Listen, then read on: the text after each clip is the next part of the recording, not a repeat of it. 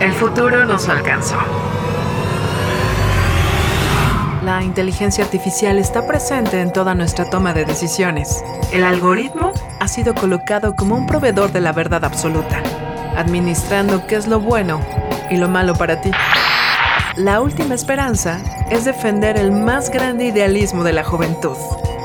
La irresponsabilidad. Porque no se es joven si se es responsable. Y para los viejos, es el último vestigio de que un joven habitó en él. El algoritmo no manda sobre ti.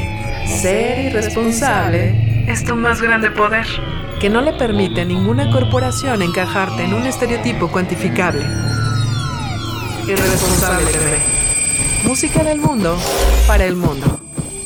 Disponible en Facebook Live, YouTube, Instagram, Twitter, Apple Music, Spotify, Amazon Music.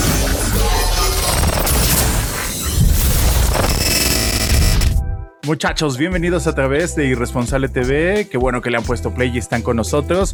Estamos a través del Facebook, Twitter e Instagram completamente en vivo desde la Ciudad de México para el resto del mundo. Y también pueden disfrutar la versión para llevar en el podcast en Apple Music, Spotify y Amazon Music. Ya están nuestros primeros invitados del día de hoy. Me da mucho gusto y me pueden ayudar para recibir con mucho cariño y con un aplauso a la distancia a Neblumo. ¡Bravo! Gracias. ¿Cómo estás? Bienvenido. Súper, súper contento de estar contigo en tu programa. Qué chido, me da muchísimo gusto. Cuéntanos de tu música. Yo sentí que va por la música alternativa con tintes de pop, pero tú cuéntanos y antójanos de ella. Bueno, pues Neblumo es una fusión de música tradicional de bolero Ajá. que surgió, los temas surgieron principalmente a través de clase de composición con un maestro que se llama Ignacio Gutiérrez, que es un, es un maestro de bolero y pianista. Acompaña a personajes como Carlos Cuevas o como el Coque Muñiz. Y con él aprendí a, a a componer, compuse boleros con él. Y después nos pusimos a producirlo de manera pop entonces se dio esta fusión como de sonidos tradicionales, de melodías tradicionales basadas en, la, en el bolero, pero con una producción, este, pues digamos, modernista, ¿no? Está padre el concepto de modernismo, porque creo que todos estamos de repente muy inmersos en una, en una alberca de contenidos, de música, y de que de repente no nos damos cuenta que empezamos a hacer lo mismo o empezamos a imitar a lo que inmediatamente tenemos a nuestro alrededor, ¿no? Y cuando nos damos esta oportunidad de modernismo, de entregarnos a buscar fórmulas diferentes, a eh, ser más exigentes con nuestra creatividad e inclusive, bueno, pues este retomar el- en este caso géneros como el bolero, este, mezclándolos con géneros actuales, acaba resultando algo delicioso. ¿Cómo te gusta hacer arriba del escenario? ¿Qué te gusta que suceda en un show tuyo? Este, ¿Cómo te lo imaginas? ¿Cómo lo proyectas? Cuéntanos de él. Eh, yo pienso que lo que más me gusta de un show es que sea íntimo.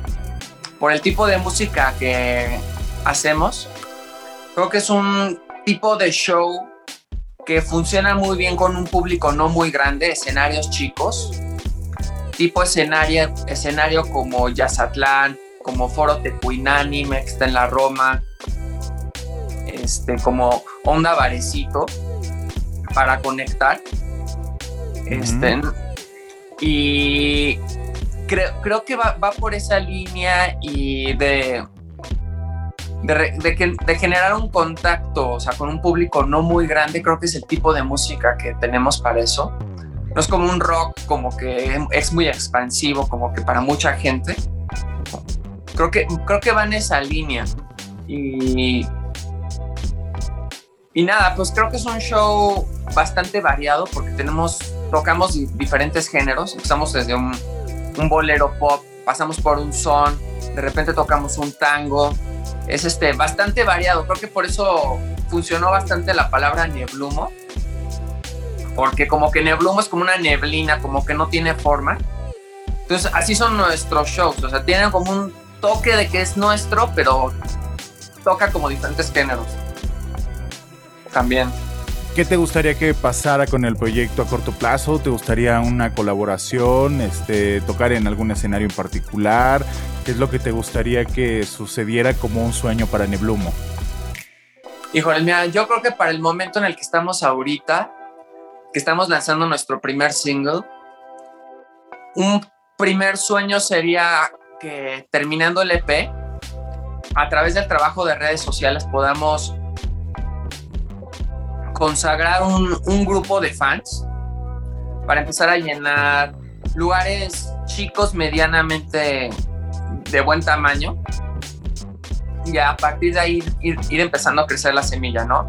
Como tener como los pies en la tierra y pues darse cuenta que hoy en día con las redes sociales puedes generar un contacto muy cercano con tus fans. Ya no necesitas como super medio de comunicación, sino que simplemente yo pienso que si logramos hacer una base de fans de unos 100, 150 fieles que vayan a un lugar, y eso, eso ya es increíble. Cuéntame cómo es tu forma de componer, cómo suceden estas, esta, esta magia dentro de tu cabeza, cómo empiezas con una melodía, con las letras, cómo es un poco como la estructura de trabajo para llegar a componer una canción dentro de este proyecto. Híjoles, el proceso de composición es, es como muy raro. O sea, es muy... Es difícil de explicar. A mí, a mí, lo, a mí lo que me gusta es este, pensarlo como... Como si fuera desenterrar un, un este, una zona arqueológica. Este, soy muy de empezar con una melodía y ver qué es lo que me dice. Siempre es como tratar de darle como su lugar a la, a la parte del a la parte que vas descubriendo dentro de ti, como salirte de tu ego. O sea, lo veo como un proceso muy espiritual. Porque siempre cuando estás como componiendo, estás confrontándote contigo mismo. Y es como que tú a veces tienes el deseo de depositar cosas en tu, en tu obra pero a lo mejor lo que emanó de ti en ese momento de tu inconsciente, pues es algo que no tiene que ver con tu deseo personal, sino que tiene que ver con algo que traes dentro que a lo mejor no sabes luego qué es. Entonces es un proceso que trato que sea lo más, este, eh, lo más catártico posible y lo más desenredado de mí. No sé si se entiende. Sí, claro, es todo una yo, diría que es una perspectiva como de estos alter egos, ¿no? Donde finalmente también te acabas convirtiendo en un personaje o en, un, o en una, una parte que trabaja de forma autónoma y este, muy aparte como de la parte personal o del ser humano, ¿no? Si, si así lo entendí. Sí, totalmente. O sea, nos solemos pensar a nosotros mismos como nuestro yo, ¿no? O sea, yo soy yo. Pero digamos, a veces cuando nos despertamos en la mañana y recordamos un sueño, pues nos damos cuenta que tenemos deseos y sensaciones y, vidas internas que ni nosotros sabíamos, ¿no? Yo creo que el secreto de una gran canción es esa que el artista simplemente deja salir de sí, ¿no? O sea, en vez de decir, voy a escribir una canción de tal o tal tema con tal, ya, ya, ya se fregó. Porque ya se siente el ego. Claro. Pero si tú te sales del ego, entonces ya puedes conectar con el otro. Porque ya estás más allá, más allá, más, más allá de ti.